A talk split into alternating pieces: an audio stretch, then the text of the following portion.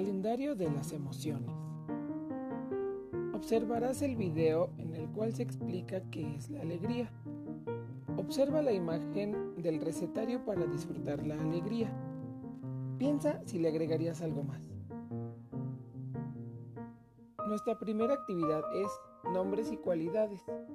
Observa la imagen del ejemplo y realízalo en tu libreta. La siguiente actividad es tarjeta de la alegría. Con ayuda de tus papás realizarás el ejercicio. Ellos te leerán las preguntas. Colorea el dibujo y responde a las preguntas ya sea en un audio o en tu libreta. Actividad 3.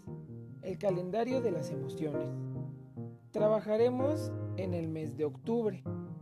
La parte superior de la hoja escribirás las diferentes emociones y le asignarás el color correspondiente a cada emoción, tal cual se vio en el video El monstruo de las emociones.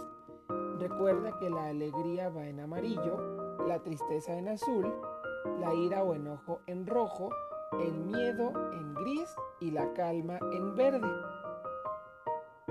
Deben estar muy atentos y a lo largo de la semana registrarán sus emociones, poniendo su color en el espacio que corresponde al día.